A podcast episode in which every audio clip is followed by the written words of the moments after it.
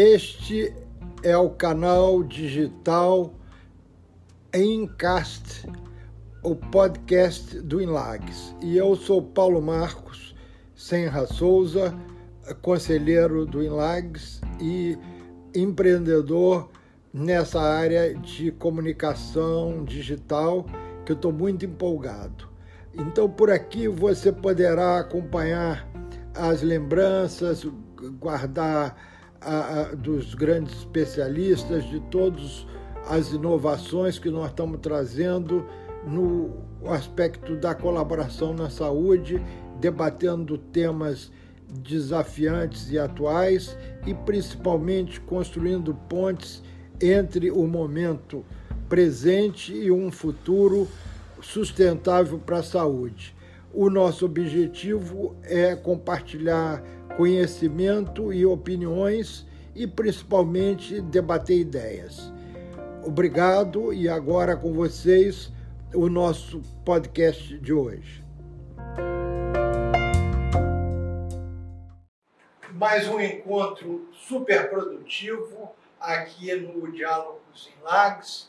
Para os que não conhecem, o INLAGS é o Instituto Latino-Americano de Gestão da Saúde, onde nós temos encontros periódicos para debater o futuro da saúde, soluções, projetos e iniciativas que ainda virão ou que estão no presente momento em debate e que complementam a academia e tudo mais da saúde do ponto de vista é, da gestão do negócio saúde e mais do que o cuidado na saúde.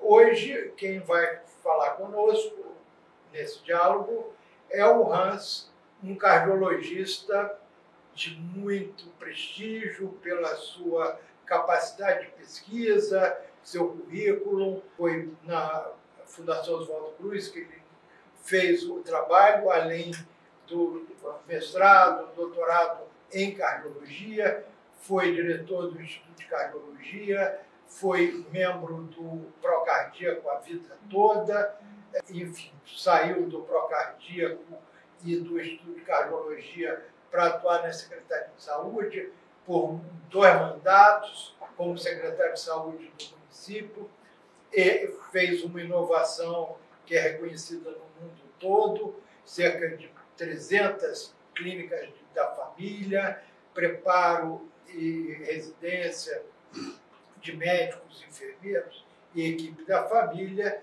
e conseguiu chegar perto de 70%, 80% da população do Rio eh, sendo assistidos pela equipe da família. Mas hoje ele vai falar num outro assunto que é de tamanha relevância também e mais uma inovação que o Hans está metido, que é na saúde digital.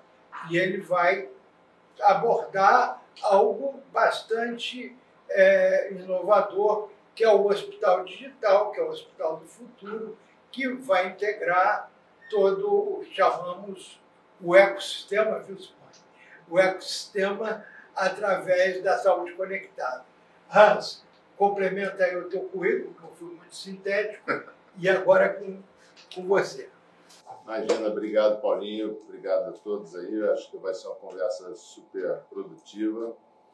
Acho que o primeiro registro que tem que ser feito aqui é, é que, como sempre, o dedo de Paulo Marcos e do Enlado está presente em tudo, né? E está presente aqui hoje também.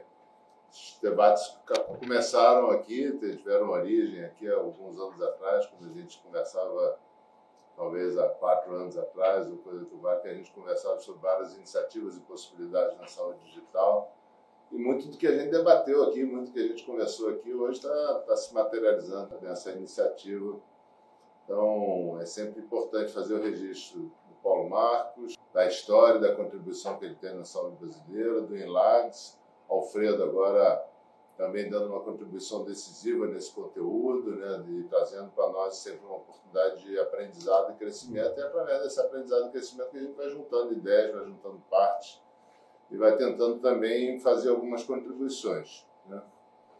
Eu, é, hoje, e, e essa, essa conversa aqui tem muito a ver com a Vita Tecnologia, empresa ao qual, a qual eu estou dedicado nesse, já nos últimos três para quatro anos, é, que é uma health tech, né, que se, se iniciou muito, é, já cerca de oito anos atrás como uma empresa provedora de, de software, é, de prontuário eletrônico para consultórios, depois sistema de gestão de consultórios, e que há mais ou menos três a quatro anos atrás abriu uma unidade de negócio de gestão de saúde populacional, que foi quando eu me juntei a eles. Né? E como toda health tech, andou para lá, andou para cá, tenta aqui, tenta acolá, enfim, como toda startup, é, é natural do processo é, desse, desse tipo de companhia, tentativas e erros, e nós tivemos as nossas tentativas e erros também.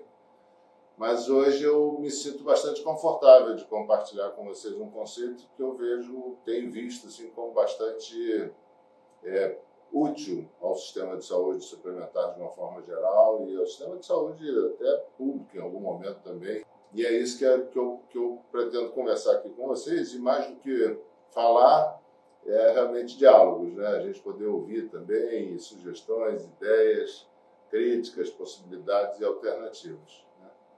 Então, por isso que eu sugeri da gente botar o título de uma história, né? É, porque é uma história que está em pleno acontecimento. A gente não traz aqui nenhuma, nenhuma resposta, nem nenhuma posição fechada. Acho que estamos todos aprendendo.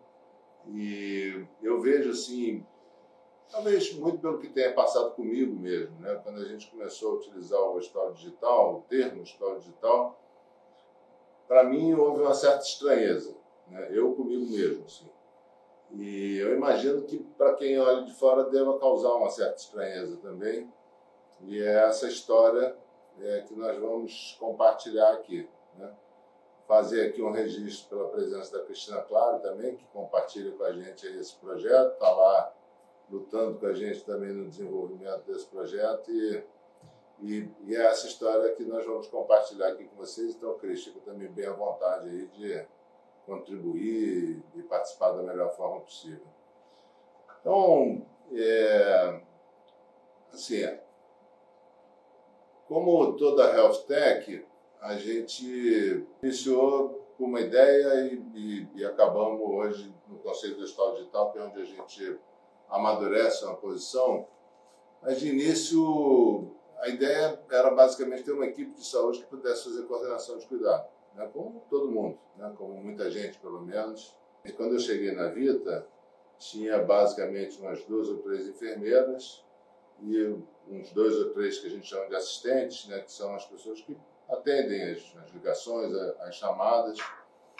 É, a Vita ela atende empresas, né, então só para dar o contexto, a Vita ela atende empresas, ela atende é, pessoas jurídicas, simplesmente isso tem relevância, eu vou voltar depois, do ponto de vista conceitual tem relevância. É, e os colaboradores dessas empresas, então, a gente oferecia um, uma oportunidade de um cuidado coordenado, que na época, na verdade, não acontecia. Isso estamos aqui falando diante da pandemia, e muito pouca cultura de telemedicina ainda naquele momento. E basicamente as pessoas entravam em contato com a gente, com a equipe, para agendar consulta e agendar exame. Era mais concierge do que saúde, na verdade. E confesso que isso causava uma certa frustração, né, porque a gente queria, era, obviamente, avançar na questão da saúde. Mas assim foi o início da, da história. E a, a operadora que atendia aquela empresa, a gente identificava na rede da operadora é, parceiros, né, médicos nos seus consultórios, que né, iam de alguma forma fazendo sentido, havendo algum fit cultural com um cuidado mais coordenado, um cuidado mais atencioso, mais empático. E a gente, então, quando recebia essas demandas, a gente preferencialmente referenciava ah, os colaboradores das empresas para esses consultórios e para esses colegas. Né?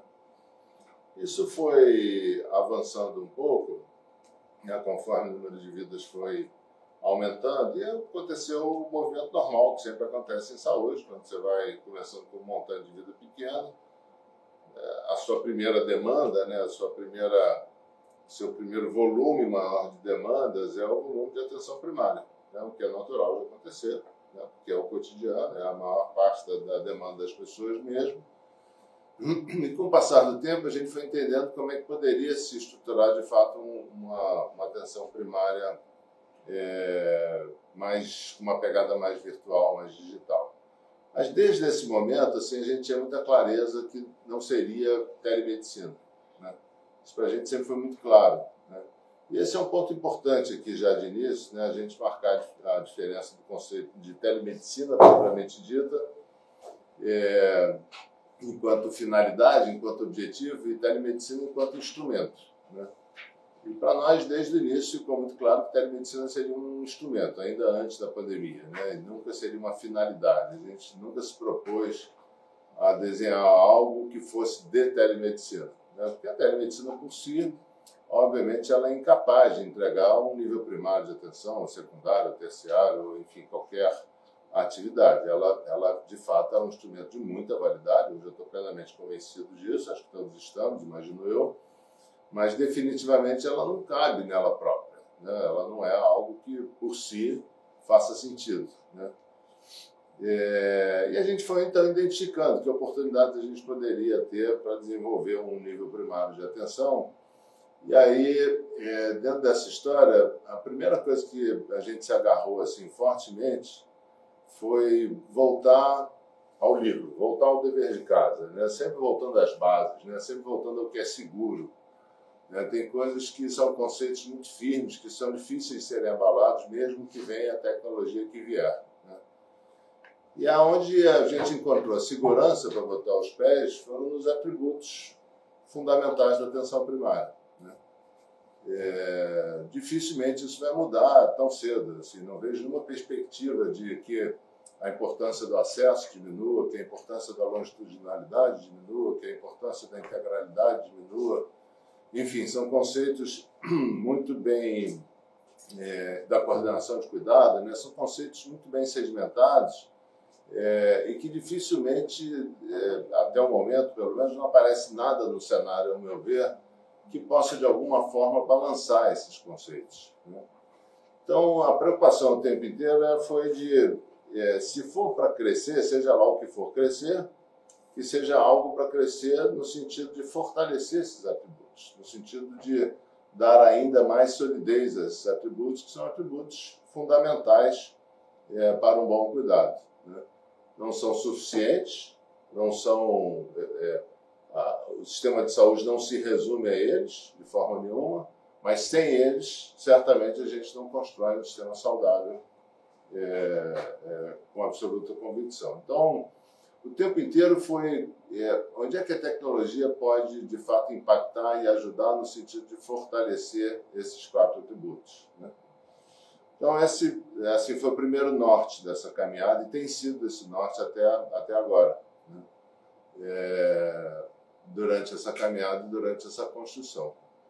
É, um outro conceito que também é, ficou bastante firme na nossa cabeça era que finalmente a gente tivesse um sistema de saúde né?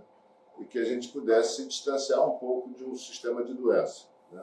Isso é uma brincadeira que a gente fala sempre, todos nós crescemos falando nisso, mas muito pouco conseguimos avançar nessa direção, ao meu ver. É, e isso vai muito além de prevenção e promoção, que são outra parte, né? são outros conceitos inerentes e próprios da atenção primária, mas eu diria que deveria ser de todo o sistema de saúde, né? É, e que na nossa cabeça deveriam estar muito presentes e que a gente deveria usar de novo a tecnologia para preservar e para trabalhar no, na, na direção da saúde da melhor forma possível. E talvez por fim, quer dizer, o último conceito que a gente ficou assim com muita clareza na cabeça no sentido de de novo como é que a tecnologia pode ajudar para fortalecer era, é, foi no sentido de é, integração. Né? É, nós temos um mal terrível, principalmente na saúde suplementar, diria eu. Né? O desenho do Sistema Único de Saúde, nesse sentido, ele é infinitamente superior à da saúde suplementar brasileira. É, o grande problema da fragmentação, a fragmentação do cuidado, e, e, obviamente que isso trouxe um impacto, traz um impacto muito grande e a tecnologia traz uma oportunidade muito grande nesse sentido também. Mas foi, foi o norte, assim, é, nem pensava assim, é, com muita clareza, assim, nunca foi um plano fazer o que hoje a gente está chamando de hospital digital. Né? O plano sempre foi e continua sendo, para ser muito franco, fortalecer esses conceitos. Mais alguns, mas principalmente esses conceitos.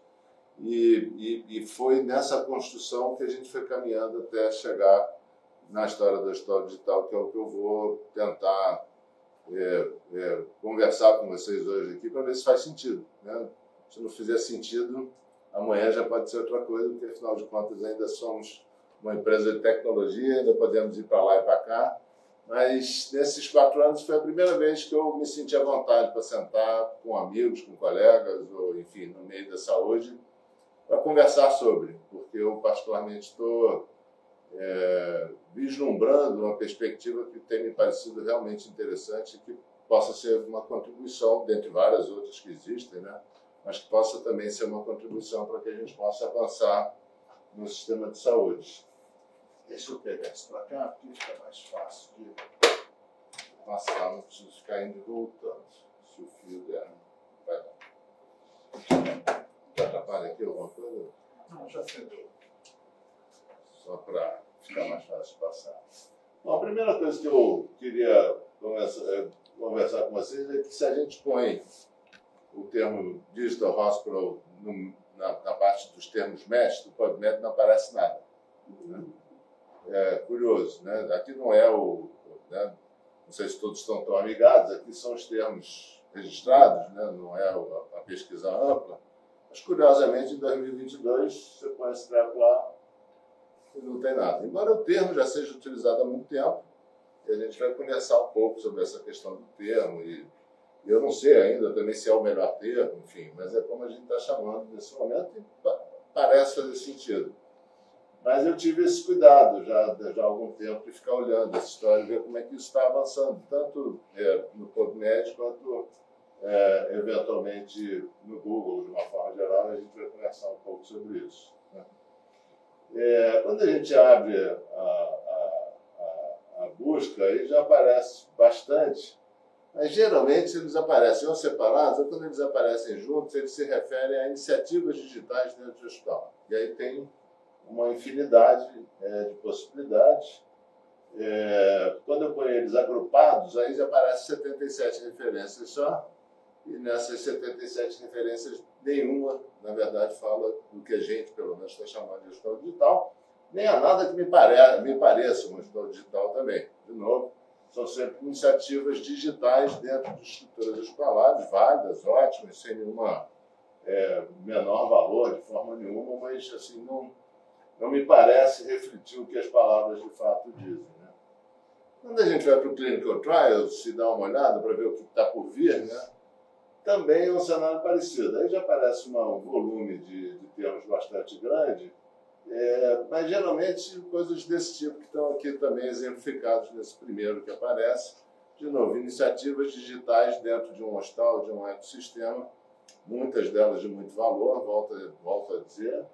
Tem muita coisa boa acontecendo mesmo, como todos sabem, mas é, de fato nenhum congrega uma unidade no sentido amplo, atuando de forma coordenada, é o que se espera de um hospital. Né? O que se espera de um hospital é um, um acúmulo de recursos, de pessoas e processos, infraestrutura, é, atuando coordenadamente, né, atuando com alguma sinergia, com alguma integração em torno, é, em função de um resultado de saúde qualquer. Dizer, o que a gente é, começa a, a, se aproximar quando a gente vai para o Google. Né? E aí tem essa noção, que é uma noção que também não é nova, né? do hospital paperless, que é onde a gente mais encontra o termo hospital digital né, e que faz sentido também. É, estão referindo aos hospitais que passaram por um processo de informatização, estão retirando o uso do papel da sua operação é, e por isso passam a ser chamados de hospital digital e, e acho até que no momento é o significado assim mais apropriado para o termo, diria eu, pelo menos apropriado no sentido é, do que acontece na vida real, né, do impacto da tecnologia digital na operação hospitalar. Né? Então, a gente eh, vê muito hospital 100% digital, então, com prontuário eletrônico, com toda a parte de cobrança, toda a parte financeira, toda a parte de controle de estoque informatizada, enfim. É o que a gente mais encontra hoje e é o que reflete o momento atual, diria eu, de maneira mais apropriada. Né? Aqui mais um exemplo, na verdade eu abri aquela primeira citação do Google que confirma isso. Né? Estão 100% dispensa o uso de papel. Né? Esse é o termo atual, diria eu. Né? Esse, se eu estivesse escrevendo alguma coisa hoje, fosse usar o termo hospital digital, o mais apropriado seria usar nesse sentido, e é isso que hoje a gente conhece pelo, pelo termo hospital digital. Né? É, enfim, aqui também exemplos que vão na mesma direção. E aqui, então, é, curiosamente, aparece no Google a Vita ali, né, com o primeiro hospital digital, embaixo já ali o que, o que Vita, enfim. E aí começa a entrar um pouco nessa, nessa história que eu estava comentando aqui com vocês, e que, eu, que é o conceito que eu queria conversar e trocar uma ideia aqui com vocês hoje. Né? Então, já há algum tempo a gente usa esse termo hospital digital, agora numa outra vertente, numa outra pegada, e que tem um fundamento, né, e é isso que a gente vai aqui conversar, ele tem um fundamento muito nessa página da Organização Mundial da Saúde, que é a página que trata de hospitais, obviamente. Né? Então, quando a gente vem, vai na página em inglês da, da, da Organização Mundial de Saúde e vai é, é, ver como é que a Organização Mundial de Saúde está entendendo o hospital, como é que ela trata o hospital, é, como é que ela define e conceitua um hospital. É, são três parágrafos, né?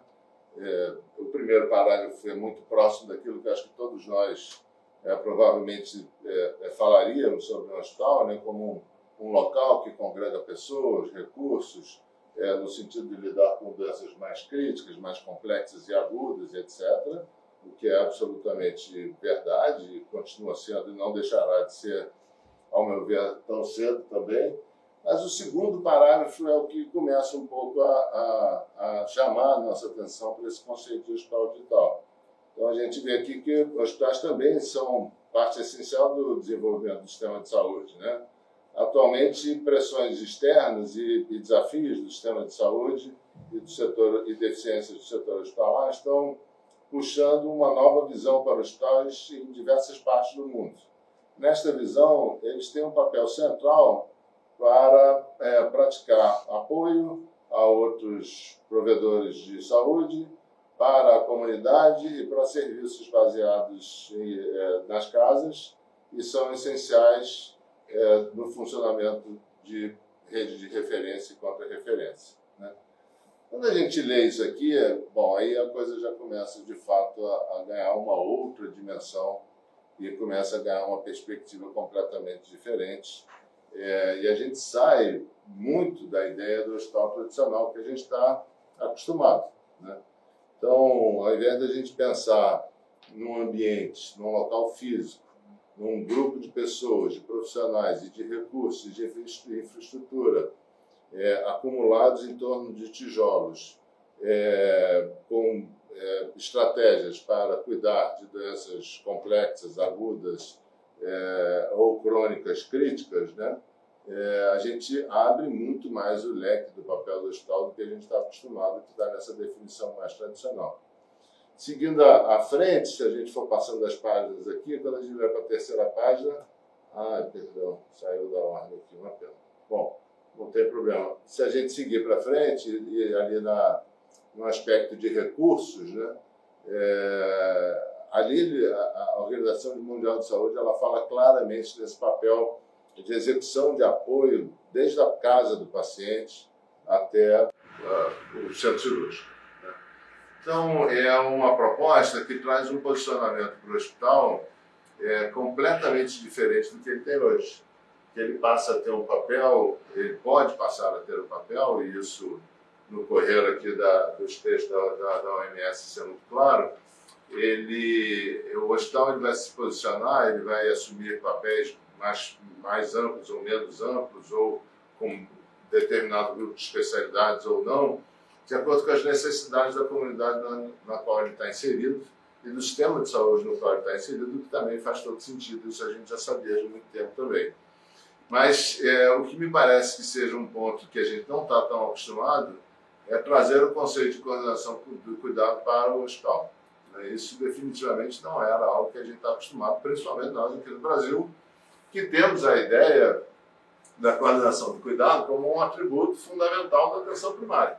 Né? Dos quatro atributos fundamentais da atenção primária, a coordenação de cuidado é um deles, e talvez o mais marcante deles. Né? E aqui, nessa visão que é bastante clara hoje por parte da OMS, ela abre essa questão é, de outra maneira. Ela abre outras perspectivas da gente pensar concepções de desenho é, que são, é, que, que, que, vamos dizer, que de alguma forma nos, nos provoca a pensar o locus de cada um desses atributos que são fundamentais, por isso que eu comentei antes. A gente está acostumado a pensar muito ligado à atenção primária, mas na verdade eles devem ser muito próximos, eles devem, ser, devem nos fazer provo é, é, a, a, provocação de pensar eles, não como da atenção primária, mas como sistema de saúde como um todo. É, se a gente é, pensar com calma e com carinho, é, não importa por onde o paciente entra. O que importa é, uma vez ele entrando, que ele seja coordenado, que o sistema provoque a longitudinalidade, que, provoque, que o sistema olhe é, de maneira integral e o acesso possa se dar por qualquer porta, dependendo da conveniência e necessidade do, do paciente.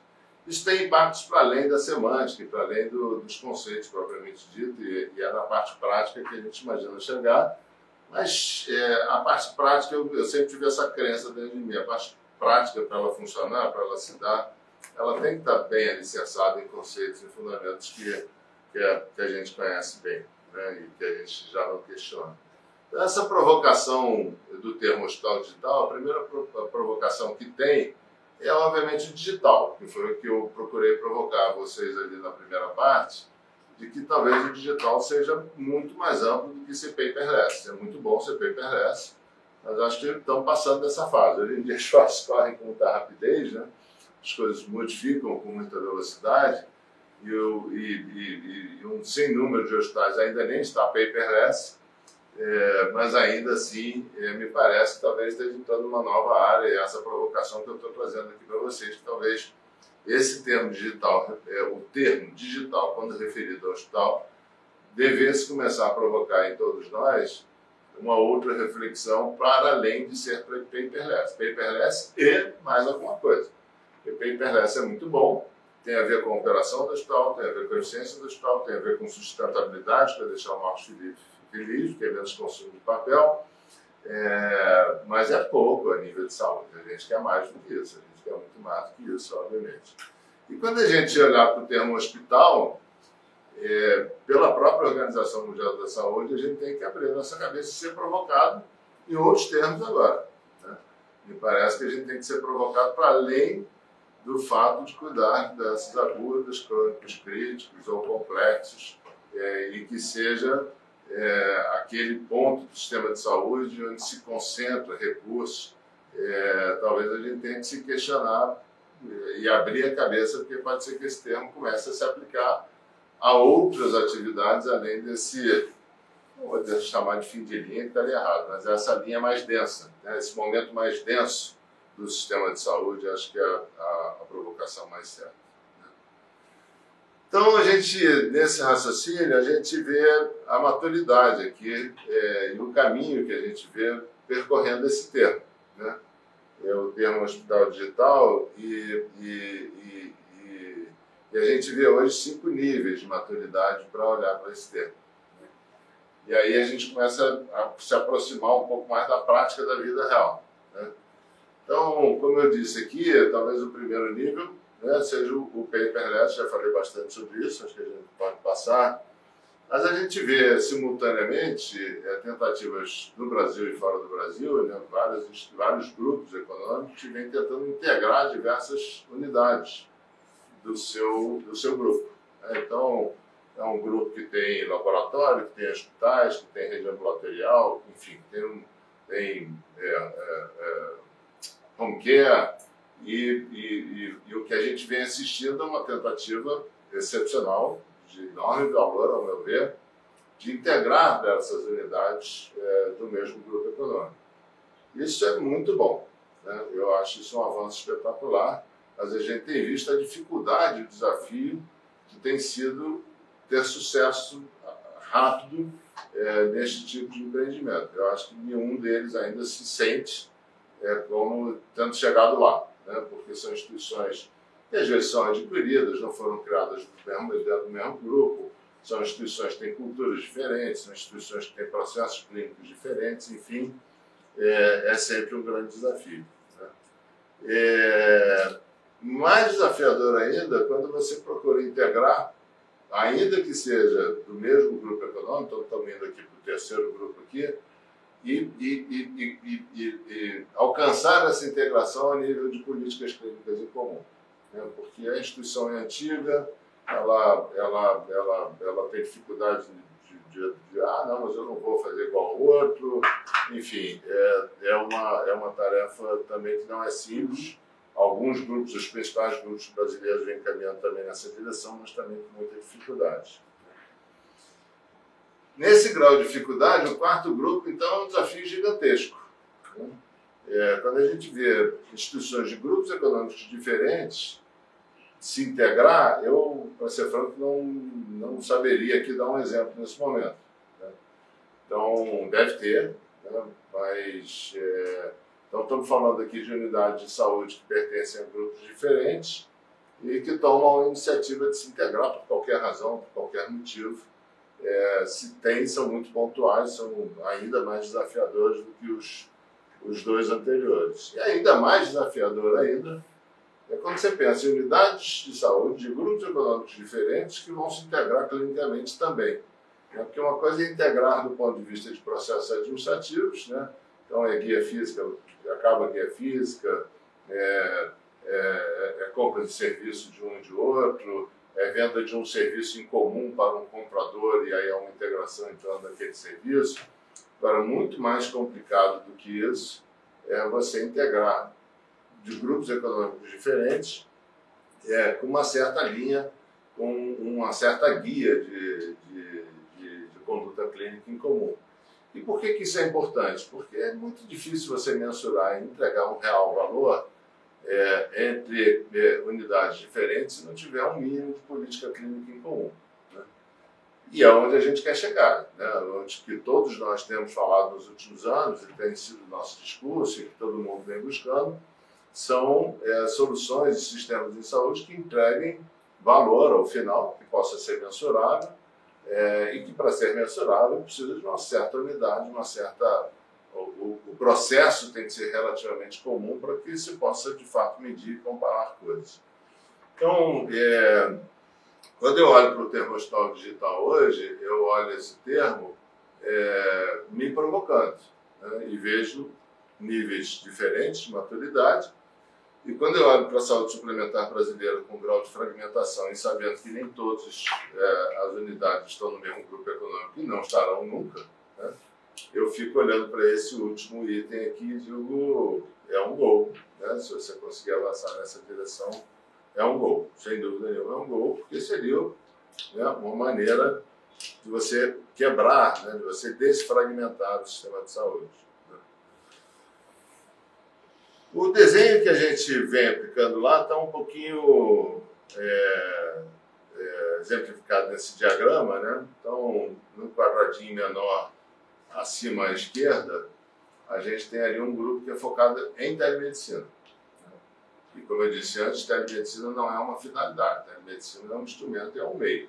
Né? Se você é, quiser pensar no sistema de saúde hoje, 2022, com telemedicina somente, você não vai conseguir entregar.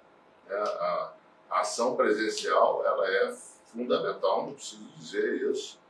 É, acho que isso é muito claro. Né? Desde, desde cirurgia, né? por mais que tenha robô já, é, tem que ter alguém presencial em algum lugar, pode ser até fora da sala cirúrgica, mas em algum lugar tem que ter alguém para mexer o robô. Mesmo em consulta, tem um número significativo de consultas onde é necessário o exame físico, a relação médico-paciente, enfim. É, ainda me parece que estamos longe de poder abrir mão é, é, da ação presencial. Mas, óbvio que a telemedicina tem o seu papel. Né? Esse quadradinho no canto à esquerda, ele se refere muito àquele grupo inicial de duas enfermeiras e três assistentes, ou alguma coisa nesse sentido, que cresceu. Né? Esse grupo hoje ele tem um sem número de médicos, um sem número de enfermeiras um sem número de assistentes, é, que são a porta de entrada preferencial, porém não a única. Né? E que, de alguma forma, que eu vou tentar compartilhar com vocês, eles vão trazer a unidade do quadrado maior.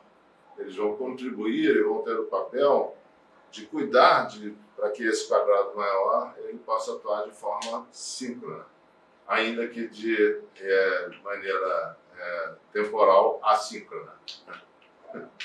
É, se a gente olhar para o quadrado maior, a gente vai ver ilustrado aqui, exemplificado aqui, atores tradicionais de qualquer é, é, sistema de saúde.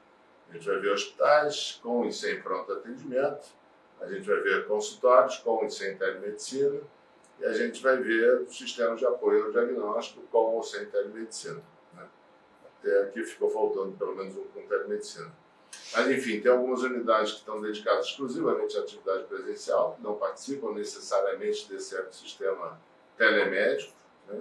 É, algumas unidades presenciais que fazem o presencial e também fazem a telemedicina, e um grupo dedicado somente à telemedicina. Né? É, exemplo de vida real. Né? Então, como é, que é, como é que essa orquestra se dá? Né? Como é que ela pode se dar? até, sim. Como é que ela pode se dar? É, eu, sábado de manhã, há uns dois meses atrás, eu estava sentado atendendo telemedicina. Né? Eu sou um médico desse quadrado superior à esquerda aqui. Né?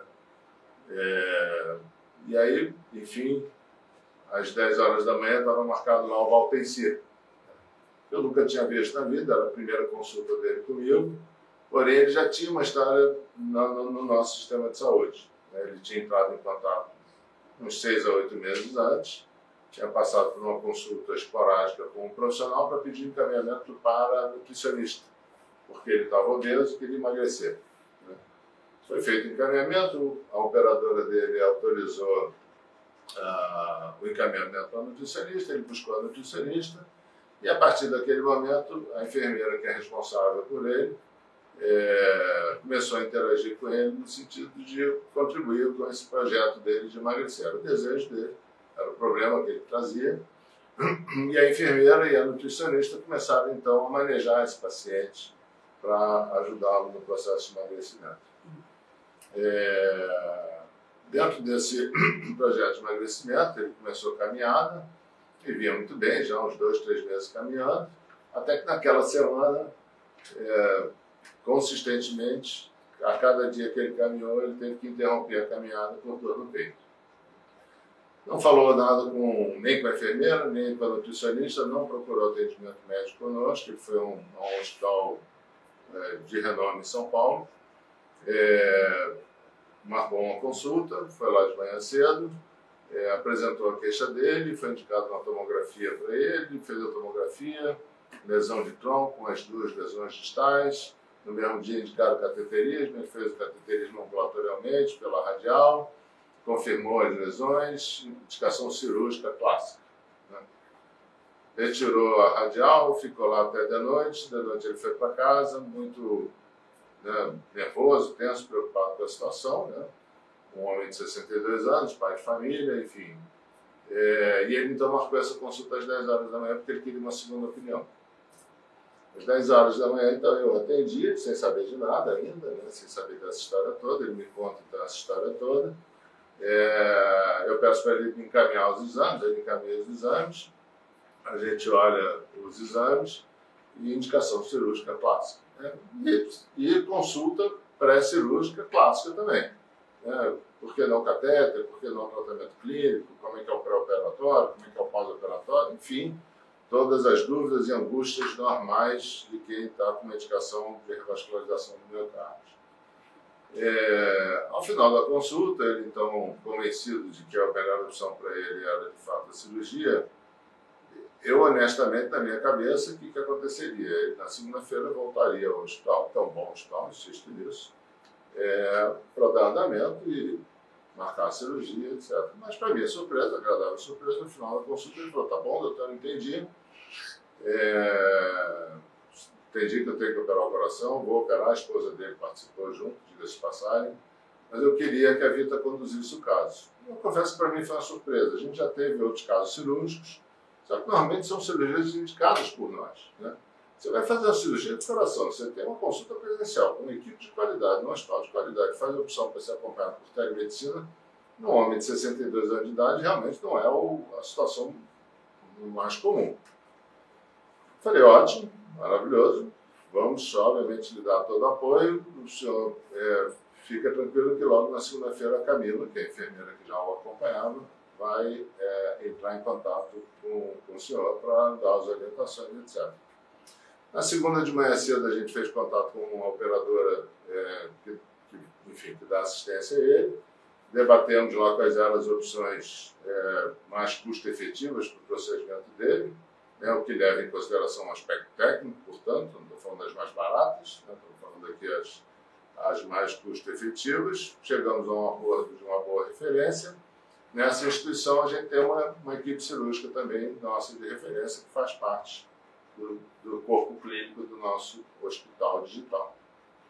É, liguei para esse corpo, para essa equipe, passei o caso, expliquei o que, que era, é, falei que devido à lesão de tronco, uma lesão grande, feia, características instáveis, preferia que fizesse o pré-operatório é, internado estava um pouco angustiado, ele está em casa esperando. O pessoal concordou, a gente passou os exames para eles verem é, do lado de lá, né, pelo sistema. É, eles concordaram, pedimos autorização ao operador, o operador também autorizou. Na terça-feira ele internou, na sexta-feira ele operou, no domingo ele deveria estar de alta da terapia intensiva, mas seguindo a, a interação cotidiana e diária entre o cardiologista dele, no caso eu, e a equipe que acompanhava presencialmente, é, eles avisaram que ele fez uma fibrilação atrial, iniciou-se a miodarona, na segunda-feira estava revertida a fibrilação atrial e foi para o quarto, na quarta-feira ele foi para casa com uma recomendação do retorno em 15 dias, o que também absolutamente normal e comum. Nisso, a equipe de telemedicina, portanto, eu e Camila, é, para ser muito franco com vocês, nós não tínhamos um protocolo fechado para a cirurgia de revascularização do miocárdio, foi o primeiro caso, pelo menos que eu tenho ciência, tenho acompanhado, e combinamos então que até o dia da, da visita, e agora isso se torna um protocolo definitivo da instituição, é, ela faria uma consulta, uma teleconsulta diária, com o objetivo de explorar eventuais sintomas cardiovasculares, obviamente, mas também no sentido de fazer a inspeção das cicatrizes cirúrgicas, ainda pela tela, ainda que por telemedicina. Dito feito, no quarto dia ela identifica um pontinho de pus na cicatriz da perna, me avisa pelo sistema, eu mando uma receita que chega no WhatsApp dele, de antibiótico, ele compra antibiótico e mando também a orientação para ele fazer a consulta presencial no dia seguinte, e também pelo sistema avisa a equipe que ele, ele, precisa ser visto no dia seguinte. No dia seguinte ele vai ao hospital, por debaixo daquele ponto de pus já tinha um pequeno abscesso, eles drenam o abscesso, problema resolvido. Né? Talvez se ele tivesse ficado em casa sem ver, como a gente vê eventualmente acontecer, nem todo mundo é proativo, às vezes ia esperar os tais 15 dias e chegar numa condição pior. É, graças a Deus a gente matou a, a, a bola logo no início do procedimento então era isso aí. Obrigado pela paciência de vocês de, de me ouvir.